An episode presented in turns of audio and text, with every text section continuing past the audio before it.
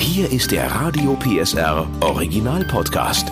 Familienfuchs, der Erziehungspodcast mit Henriette Fee Grützner und Familientherapeut und Erziehungscoach Andi Weinert. Heute Familie und Umweltschutz. Zehn Tipps für mehr Nachhaltigkeit. Teil 1. Schon seit einer ganzen Zeit sind viele Jugendliche bei Fridays for Future auf der Straße und uns allen ist klar, dass wir im Umgang mit der Erde und ihren Ressourcen was tun müssen. Ein Umdenken findet statt, auch in vielen Familien. Familiencoach Andi Weinert und ich, wir haben jetzt Tipps, wie Sie auch in Ihrer Familie mehr Nachhaltigkeit bekommen und wie Sie Ihre Kinder spielerisch mitnehmen. Zehn Tipps für Ihr Zuhause haben wir. Los geht's mit den ersten fünf. Hallo Andi. Hallo Henriette. Aber Andi, vielleicht reden wir erstmal äh, generell zu dem Thema. Hast du denn das Gefühl, dass das Thema Nachhaltigkeit wirklich in allen Familien angekommen ist? Also in allen Familien mit Sicherheit noch nicht. Ich erlebe das tatsächlich eben auch so, dass das eine sehr unterschiedliche Präsenz hat. Viele Eltern, bei denen das Thema auch zunehmend Wichtigkeit bekommt, die auch sagen, Mensch, wir können eigentlich nicht äh, dauerhaft so weitermachen. Äh, wir müssen darüber nachdenken, wie wir auch mit den folgenden Generationen, dem Auftrag, den wir damit auch haben, dass wir eigentlich eine gesunde Welt übergeben wollen, wie wir damit auch umgehen. Gibt aber auch nach wie vor Eltern, die sich mit dem Thema noch nicht so richtig warm fühlen und die das eher so ein bisschen mit Abstand und auch äh, beobachten und vielleicht auch so ein Stück weit Schwierigkeiten haben und auch sagen, Mensch, das ist hoffentlich bloß eine Welle, die irgendwann wieder vorbei ist. Aber vielleicht können wir die ja inspirieren, was mitzunehmen heute. Jetzt hat man ja mehrere Möglichkeiten, die Kinder mitzunehmen. Man kann die also ermahnen und sagen, ne, wir müssen das jetzt und das ist die, die Anordnung des Familienoberhauptes oder man nimmt sie spielerisch mit so ein Umdenken kann ja auch Spaß machen, richtig? So ein Umdenken kann Spaß machen, aber es braucht auch immer den Raum für jeden Einzelnen, dass der auch ähm, mit freiem Willen letztlich diesen Veränderungsprozess mitgestalten kann. Also das bloße Diktieren zu sagen, wir machen das jetzt so und wir machen das jetzt so, das wird früher oder später sicherlich auch mit einem Widerwillen beantwortet. Und dann ist eben auch die Frage, wenn ich nicht wirklich den, den Grund dahinter erklärt habe und vielleicht auch die Haltung dahinter, die die Ursache dafür ist, dass wir sagen, Mensch, wir wollen ein paar Sachen in unserem Familienalltag vielleicht auch ein bisschen anders gestalten, als wir es früher gemacht haben, für dann eher dazu, dass wenn ich nicht da bin, dass dann trotzdem wieder jeder in seine alten Verhaltensmuster zurückkippt.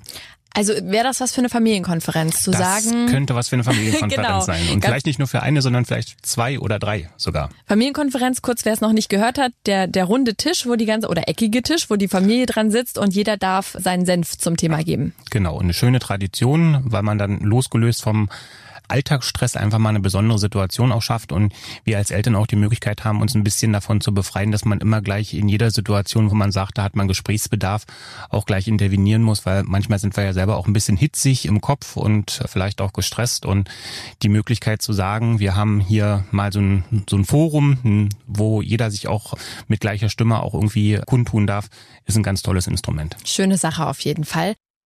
Kommen wir zum ersten Thema Müll. Ne, dazu gehört natürlich mhm. auch Mülltrennung. Äh, wir produzieren ja wahnsinnig viel Müll. Halte ich fest, jetzt kommt eine unglaubliche Zahl. Jeder von uns produziert im Jahr 600 Kilogramm Müll. Boah, krass. Damit sind wir auch sogar in Deutschland absoluter Spitzenreiter mhm. europaweit. Und damit sind wir schon bei einem ganz tollen Thema Mülleimer rausbringen. Mhm. Mülltrennung. Mhm. Für uns ist es ganz klar, ne? Linker Mülleimer haben wir Plastik, rechts haben wir meinetwegen Bio, äh, wie auch immer. Aber für Kinder ist das, glaube ich, gar nicht so leicht nachzuvollziehen. Richtig. Also da gibt's so zwei wichtige Schritte. Einmal muss ein Kind erkennen, was sozusagen es denn überhaupt wegschmeißt. Und das ist für das Kind manchmal nicht so klar, weil wir in unserer Erwachsenenwelt, wir wissen, welche Dinge wollen wir sozusagen in die, die gelbe Tonne schmeißen, was ist Papier und was ist dann sozusagen auch der ähm, biologische Hausabfall.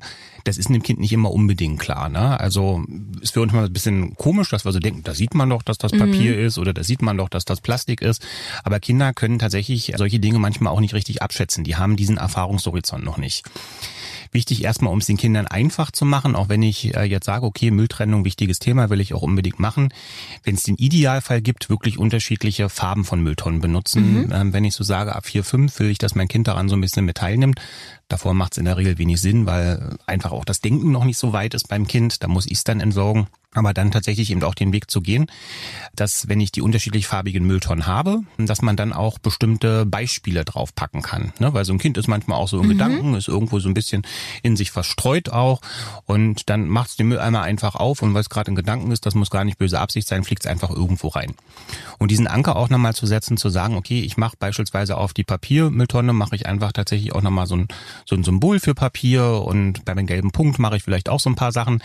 Das ist ja eben tatsächlich auch das, was uns als Erwachsenen ja auch Orientierung gibt. Also wenn man mal guckt, wie für uns, primär sind ja diese gelben Tonnen erstmal für uns Erwachsene gedacht, um den Müll zu entsorgen, da gibt's ja auch diese Symbole, an denen ja. wir uns orientieren können.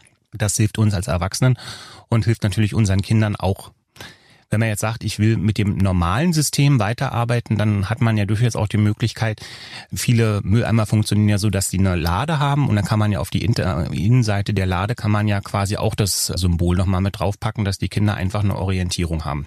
Ansonsten finde ich es auch wichtig, dass das ein Lernprozess ist. Das heißt also, da sollen Kinder auch Fehler machen dürfen. Also auch wichtig, dass wenn da mal ein Fehllauf stattfindet, dass man da nicht irgendwo Tribunal äh, gründet und dann sagt, so jetzt komm mal zurück und jetzt äh, gucken wir mal, was da passiert ist, sondern dass man da einfach sagt, so hey, guck mal, komm mal noch mal, da ist glaube ich was schiefgelaufen. Du hast du das als Plastik erkannt, weil wenn ich das Thaddeus vor zwei Jahren noch gefragt hat, der hat eben manchmal tatsächlich auch gesagt, nee, habe ich gar nicht so gesehen. Ja. Na, also dass man da auch einfach dem Kind dabei hilft, ein Stück weit mitzulernen, weil da laufen manchmal auch in den Kinderköpfen so Sachen ab, mhm. die können wir uns gar nicht vorstellen. Da ist dann eben ähm, auf einer Plastikverpackung ist dann irgendwie ein Apfel drauf und das Kind sieht dann den Apfel und denkt, das muss jetzt in den biologischen Abfall, weil es ist ja ein Apfel ah. drauf. Ja, also und so. das solche solche Fehlleistungen passieren, das ja. ist auch gar nicht schlimm. Und ich glaube, wenn man da einfach sagt, Mensch, da kann man auch so eine so einen Wettkampf draus machen, dann hilft das dem Kind vielleicht auch, ne? dass es dann nochmal ein bisschen schneller bereit ist, auch zu sagen, okay, ich lerne jetzt hier auch wirklich mit. Das zweite große Thema Einkauf. Mhm. Jedes Mal, wenn wir einkaufen sind, bin ich entsetzt, wenn wir auspacken, was dort alles im Plastikmülleimer landet. Das ist ja unfassbar. Alles ist nochmal, gefühlt ist jeder Apfel nochmal extra einge, eingepackt. Ja. ja, das ist Wahnsinn. Und auch da gibt's unglaubliche Zahlen. Von 200 Millionen Tonnen produziertem Plastik landen 13 Prozent im Meer. Das muss man sich echt mal vorstellen. Mhm. Das heißt, 100.000 Meerestiere und eine Million Vögel sterben jährlich alleine, weil wir so viel Plastik produzieren. Und natürlich ist auch ganz wichtig, das wissen wir eigentlich, aber man macht sich doch nochmal klar, da sind viele Weichmacher drin, die Allergien auslösen können die Allergien auslösen können bis hin zu Krebs. Ne? Also es ist mhm. für uns auch nicht gesund und dennoch leben wir in einer äh, in einem riesigen Plastikberg.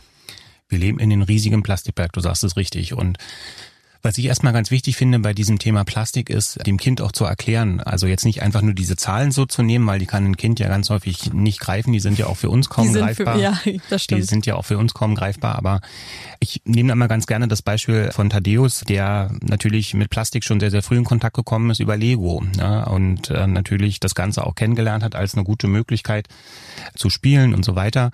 Grundsätzlich muss man da dem Kind vielleicht aber auch so ein bisschen erklären, also das ist natürlich, da ist auch Plastik mit drinne, aber das Problem ist eigentlich ein viel größeres und dass man letztlich auch so ein bisschen dieses Thema mal in die Richtung bewegt, dass man sagt, das ist eben so, einmal ist das sehr schädlich, das überhaupt zu produzieren und dann gibt es auch im Gegensatz zu organischen Abfällen eben nicht die Möglichkeit zu sagen, das kriegt die Umwelt in irgendeiner Form abgebaut. Ne? Und bei den Legosteinen, das kann man so machen, dass man die wiederverwertet, dass man auch da irgendwie gucken kann, wie können wir damit so umgehen, dass das auch für, für die nächste Generation noch gut benutzt werden kann. Aber es gibt eben viele Dinge, die werden einmal benutzt und dann hat sozusagen das hat die Umwelt damit eigentlich für immer zu tun. Richtig. Ich könnte mir vorstellen, das machen viele auch schon, aber dass man sich so ein bisschen vorbereitet. Wir gehen einkaufen, zum Beispiel man hat immer so eine Plastikbox im Auto mhm. oder wenn man mit dem Fahrrad fährt, man hat genau. immer seinen Beutel mit dabei. Ja, das sind so, so Grundsatzdinge, an die man sich so ein bisschen gewöhnen kann.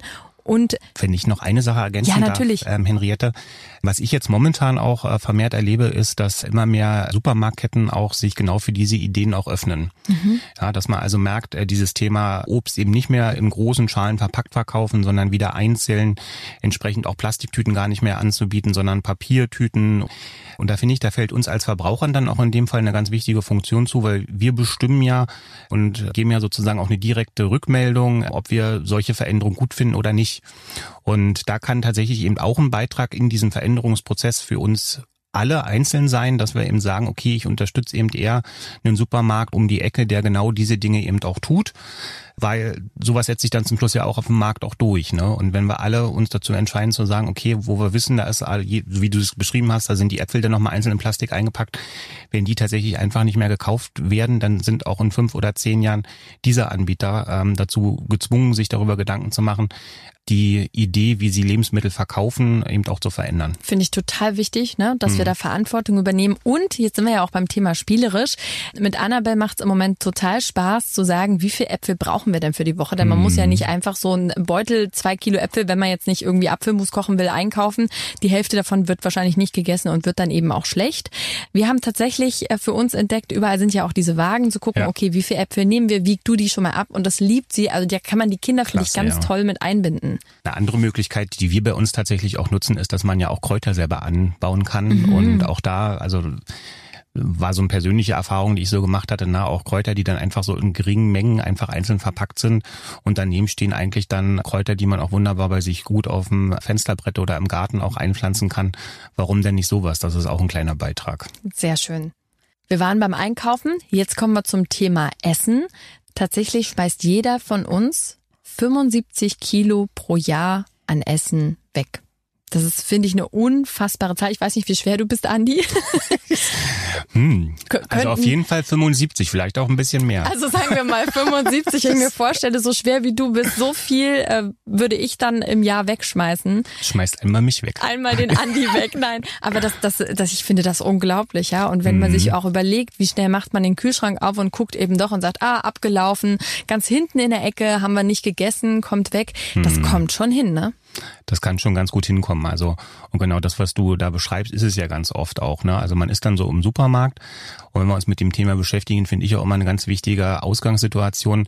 Diese Dinge, die wir doch häufiger erleben, dass wir viel mehr im Korb haben, als wir eigentlich realistisch brauchen. Das passiert eben auch oft, wenn wir hungrig in den Supermarkt gehen. Mhm. Ja? Also dann ist man schnell mal dabei, dass man sagt, ach, das nimmt man jetzt mal noch gerade, weil es vielleicht im Angebot ist, das isst man dann. Ne? Und dann verändert sich das ganze Verhalten aber wieder, wenn man dann zu Hause gesättigt ist, dass man sagt, hm, nee, war jetzt doch nicht so richtig oder ist vielleicht jetzt nicht so vorrangig so. Deswegen meine Empfehlung immer die, das ist auch super, wenn man sich ähm, auch mit dem Kind ein bisschen im Supermarkt stressen will, eher gucken, dass man davor ein bisschen was gegessen hat und dann auch mit einem gewissen Sattheitsgefühl das Ganze auch realistisch einschätzen kann.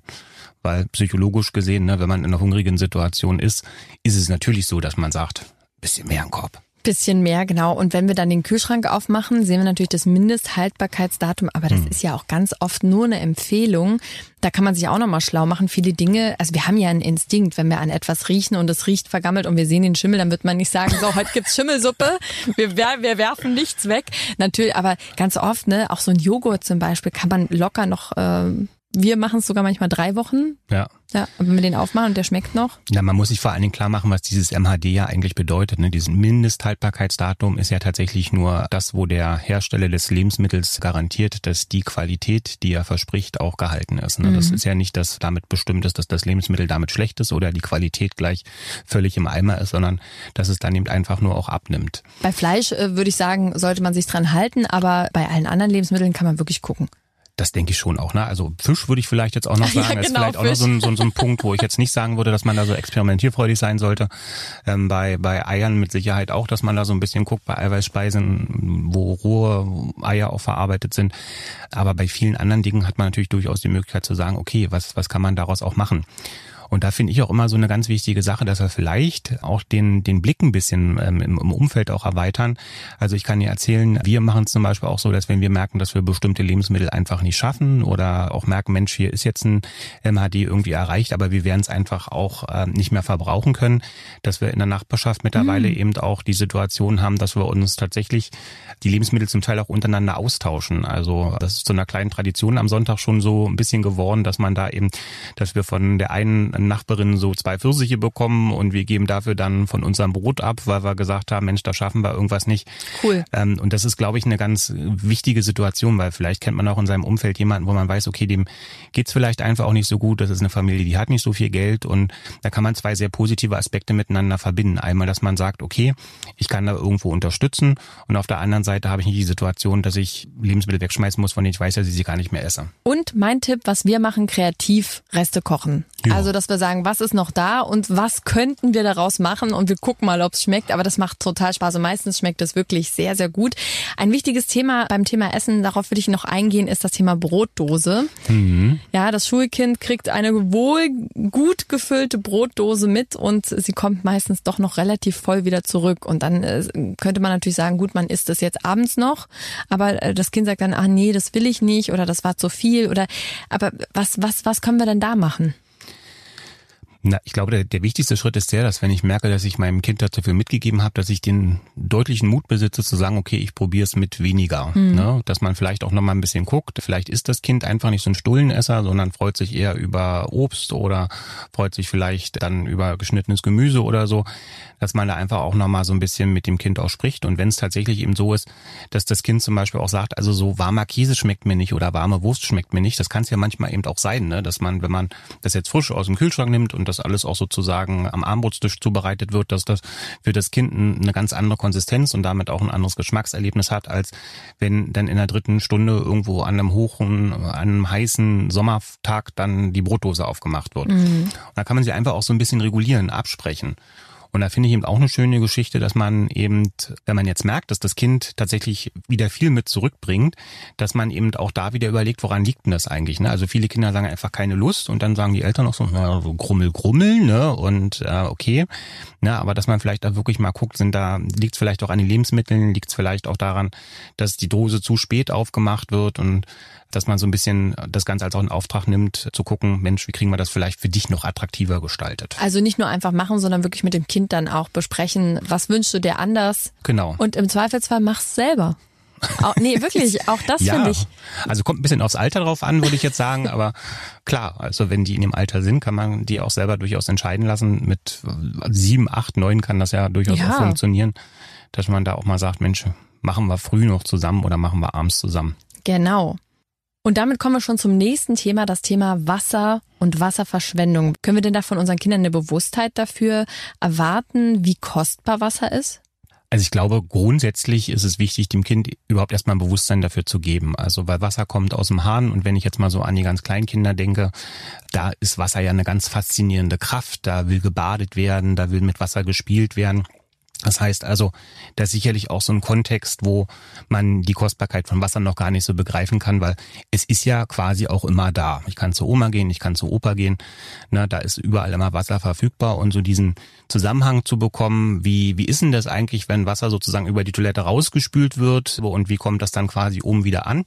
Dass da viele teure Schritte zwischen sind, ist glaube ich auch so, dass man da bei dem Kind so ab dem sechsten, siebten Lebensjahr, wenn das sozusagen vom Denken her soweit ist, dass man da erstmal auch so ein Bewusstsein dafür schaffen muss. Und ich glaube, ab diesem Moment kann man von dem Kind eben auch erwarten, dass wenn es dieses Bewusstsein dann auch hat, dass es weiß, okay, diese Stopptaste, die ist eine ganz wichtige Taste, nicht nur um Geld zu sparen, sondern vor allen Dingen eben auch, um dabei zu helfen, dass diese kostbare Ressource, dass die einfach auch ein Stück weit allen Menschen gleich zur Verfügung steht.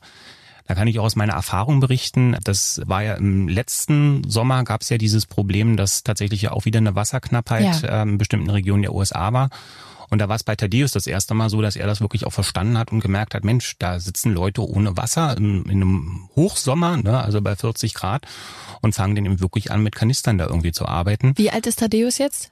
Thaddeus ist jetzt zwölf. Hm, okay. Hm. Ne? Und das also das war wohl das erste Mal, wo man auch so gemerkt hat, so, dass das bei ihm angekommen ist, dass das also auch eine Ressource ist. Und damit hat sich das bei ihm auch relativ ähm, schnell verändert. Ne? Also haben sich auch mal probiert, so mit verschiedensten Ideen dabei zu helfen, zu sagen, Mensch, drück doch die Stopptaste. Das funktioniert mal, aber wenn die dann eben auch gedanklich eher beim Spielen sind und das Ganze eher ablenkt, dann ist das eben doch nicht so, dass das immer klappt. Aber mit dieser Erkenntnis, dass dann wirklich so der Groschen gefallen ist, dass er so gemerkt hat, nee, das ist wirklich auch etwas, das manchen Menschen nicht regelmäßig zur Verfügung steht, hat sich das dann auch schlagartig verändert. Also Wasser, das lohnt sich darüber zu reden und vielleicht auch ein bisschen Aufklärung zu machen zu Hause, zu gucken, ne, wo kommt das Wasser eigentlich her, wo geht's hin und wie kostbar ist das? Und da will ich auch nochmal dazu motivieren zu sagen, es gibt auch super gute Dokus dazu, die genau. man so bei den gängigen Kanälen, auch den öffentlich-rechtlichen gut finden kann, die sich mit dem Thema auseinandersetzen. Und ich glaube, da brauchst du ein bisschen mehr als dieses, wir reden mal darüber, dass das kostbar ist, sondern da muss es wahrscheinlich tatsächlich mal eher so einen Themenabend geben, um das mal mit Anführungsstrichelchen so zu formulieren und zu sagen, hey, wir setzen uns wirklich einfach mal hin und gucken uns mal an, wie schwerwiegend diese Dimension eigentlich auch ist. Absolut. Kommen wir zum nächsten Thema. Reparieren statt neu kaufen. Wir sind ja in einer absoluten Wegwerfgesellschaft, muss man wirklich so sagen. Oh, die Hose hat ein Loch, hm, jetzt trage ich sie nicht mehr, ich schmeiß sie weg. Hat eh nicht viel gekostet, dann kaufe ich halt eine neue. Hm, das ist leider oft so, ja. Das ist leider oft so. Dabei gibt's bestimmt so viel äh, bessere Möglichkeiten. Bleiben wir ruhig bei der Hose und dem Loch. Was könnte man stattdessen tun? Klar, man könnte sie flicken, aber man könnte es auch mit dem Kind zusammen machen, oder? Richtig. Und auch das kann ja wieder ein Event sein. Ne? Also da, es gibt ja auch so Tugenden, die gehen ja langsam auch ein Stück weit verloren. Mhm. Viele neue werden gewonnen, will ich gleich mit dazu sagen, aber einige gehen auch verloren und die können ja auch kostbar sein. Und gerade so dieses mit Nadel und Faden umgehen und mal so gucken, Mensch, wie kriegt man bestimmte Dinge auch repariert, das ist natürlich in unserer momentanen Gesellschaft so, dass natürlich viele Kinder auch so diesen Reflex dann haben zu sagen, okay, dann ab in Müll und neu kaufen. Und auch da lohnt es sich ja wieder einfach erstmal so zu gucken, wie wird denn überhaupt das, was du da gerade wegschmeißen willst, wie wird das hergestellt? Wie viel an Ressourcen braucht das wirklich auch? Und was passiert damit zum Schluss, wenn du es in den Mülleimer geschmissen hast? Ne? Also, weil wenn Dinge entsorgt werden, dann bin ich ein großer Freund davon zu sagen, wir haben einen Sammelsack und dann kann man gucken, dass man das Ganze bei der Altkleidersammlung abgibt. Dann erfüllt es wenigstens in dem nächsten Schritt noch eine positive Aufgabe oder dass man eben wirklich guckt, wie können wir es anderweitig verwenden, weil auch da hatte ich ja vorhin schon gesagt, den Blick wieder öffnen, gibt vielleicht auch in der Nachbarschaft den einen oder anderen, der sagt, ich kann mir das jetzt nicht leisten, da regelmäßig Klamotten zu kaufen und dann kann man damit auch nochmal wieder was Gutes bewegen. Absolut. Es gibt so Repair-Cafés, ich weiß nicht, ob du davon schon mal gehört hast. Mhm. Ne, da gibt's auch wirklich ähm, für jede Stadt oder für die Gegend äh, gibt's wirklich Cafés, wo Tüftler sitzen, die auch total gerne reparieren, wo man vielleicht auch mit seinen Sachen, seinem Spielzeug, was auch immer, auch hingehen kann und sagen kann, so, also hier ist was abgebrochen, deswegen muss man es ja nicht wegschmeißen. Die haben vielleicht eine, einen speziellen Kleber oder eine spezielle Möglichkeit, das eben auch ja. zu reparieren. Und die machen machen das auch noch total gerne. Ja, die freuen sich auch über die Aufgabe. Ganz wichtiger Punkt. Finde ich auch ganz wichtig, dass diese Repair-Cafés da sind und vielleicht, dass man sich auch nochmal klar macht, äh, weil du gesagt hast, die machen das super gerne. Das sind in der Regel immer sozial getragene Projekte. Das heißt also, die Menschen, die da sitzen, die wären sonst in der Regel in der Situation, dass die gar keine Aufgabe hätten, gar keine Beschäftigung hätten und die verdienen darüber sogar noch ein bisschen Geld für sich. Schön. Das heißt also, das ist nicht nur so, dass man da für die Umwelt gut aktiv wird äh, und nachhaltig wird, sondern man tut eben auch noch Gutes, weil diese sozialen Projekte damit belebt werden. Dann haben wir jetzt schon unsere ersten fünf Themen und fünf Tipps und in der nächsten Folge schauen wir uns die nächsten fünf an. Danke, Andi. Gerne. Der Podcast rund um Familie, Eltern, Kinder und Erziehung mit Familientherapeut und Erziehungscoach Andi Weinert. Alle Folgen hören Sie in der Mehr PSR App und überall, wo es Podcasts gibt. Familienfuchs ein Radio PSR Original Podcast. Moderation Henriette Fee Grützner. Eine Produktion von Regiocast, deutsches Radiounternehmen.